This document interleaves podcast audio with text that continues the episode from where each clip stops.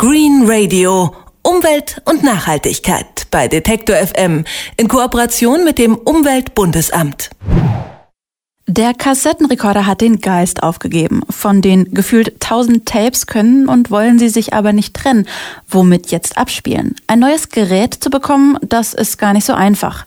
Meine Kollegin Insa Vandenberg hat einen Ort gefunden, wo sie ihr Problem lösen können. Und zwar höchst selbst. Auch wenn sie von Technik überhaupt keine Ahnung haben. Die Idee ist eigentlich uralt, aber in unserer heutigen Konsumgesellschaft offenbar doch etwas Besonderes. Statt ein kaputtes Teil zu entsorgen und ein neues zu kaufen, wird das technische Gerät oder ein Kleidungsstück repariert. Das ist der Ansatz der konsumkritischen Repair-Bewegung. 2009 hat die Journalistin Martine Postma aus den Niederlanden ein erstes Repair-Café in Amsterdam ins Leben gerufen, um der Wegwerfmentalität etwas entgegenzusetzen. Seitdem gibt es überall auf der Welt ähnliche Initiativen, in denen es um Hilfe zur Selbsthilfe geht. Allein in Deutschland etwa 600 verschiedene. Dort zeigen ehrenamtliche Experten den Besuchern, wie man ihre kaputten Besitztümer wieder instand setzt.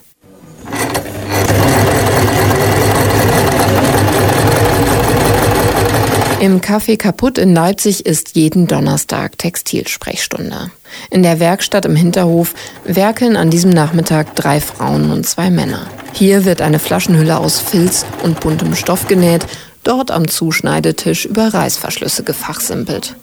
Saski will aus dem blauen Mantel eine Jacke machen.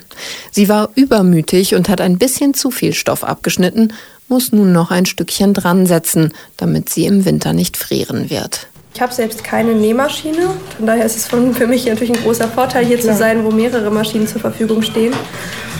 Und auch wenn ich ein bisschen Erfahrung schon habe im Nähen, gibt es Situationen, in denen bin ich unsicher oder es gibt einfach Tipps, die kenne ich nicht.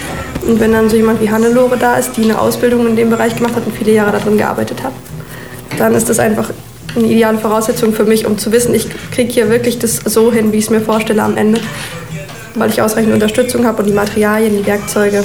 Das ist das Gute, dass, äh, dass man hier dies und jenes gute Stück, was sonst wahrscheinlich in der Mülltonne gelandet wäre, dann wieder gangbar macht. Mich freut das und ich komme gern hierher. Ich gebe mir gerne meine Erfahrungen weiter und bin hier unter jungen Leuten. Die Techniksprechstunde wird besonders gut angenommen, sagt die Projektkoordinatorin Lisa Kulay. Im Schnitt kommen jede Woche ein Dutzend Leute, die wissen wollen, wie sie Toaster, Schallplattenspieler oder Kaffee-Vollautomat reparieren können. Das ist oft gar nicht so einfach. Gerold Hafner, Experte für Abfallwirtschaft an der Universität Stuttgart, sagt, technische Produkte sind jetzt so produziert, dass sie eigentlich nicht mehr so gut reparabel sind. Also früher war es einfach einfacher und äh, preiswerter im Verhältnis zum Anschaffungspreis, technische Produkte zu reparieren. Heutzutage ist die Reparatur nur sehr schwer möglich und wenn dann so teuer, dass es sich häufig ökonomisch jetzt gar nicht mehr lohnt. Und dann haben wir auch das Problem, dass die Infrastruktur für, sagen wir mal, auch Materialrecycling oder für Wiederverwertung von technischen Produkten gar nicht so ausgeprägt ist, wie es eigentlich wünschenswert wäre. Also da hat man nicht nur das Problem für den Endverbraucher, dass der ein technisches Produkt früher wegwirft als früher, sondern man hat auch ein Problem für die Volkswirtschaft insgesamt, dass uns eigentlich Rohstoffe auf diese Weise verloren gehen, die wir irgendwo leichtfertig verschenken. Die Repair-Bewegung hält er für einen hervorragenden Ansatz, um der Wegwerfgesellschaft zu begegnen.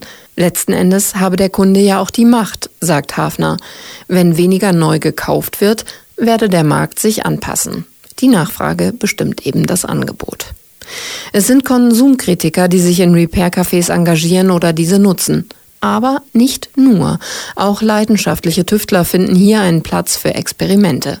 Diese Mischung ist für Lynn Quante vom Netzwerk Reparaturinitiativen das Erfolgsrezept denke, das macht auch die Bewegung so stark und lässt sie nach wie vor auch einfach so ungemein wachsen, weil du brauchst natürlich äh, in den Projekten auch die Leute, die tatsächlich das Wissen mitbringen eben um die Reparatur. Also du hast natürlich diejenigen, die auch also grundsätzlich die Wegwerfgesellschaft ähm, kritisieren, die eben sagen, lass uns doch sowas ins Leben rufen, lass uns das starten und die tun sich eben dann zusammen oder suchen auch die Personen, die eben auch dieses Wissen noch mitbringen, was ja in der Regel durchaus dann äh, eher ältere Leute sind, die das entweder in ihrem Beruf auch jahrzehntelang gemacht haben, die ähm, auch noch viel stärker aus dieser Tradition der Reparatur kommen, dass auch zu Hause Dinge repariert worden sind.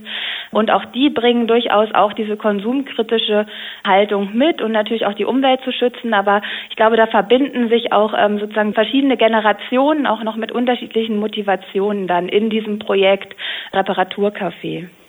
Inzwischen wird in Deutschland jeden Tag an irgendeinem Ort gemeinsam repariert.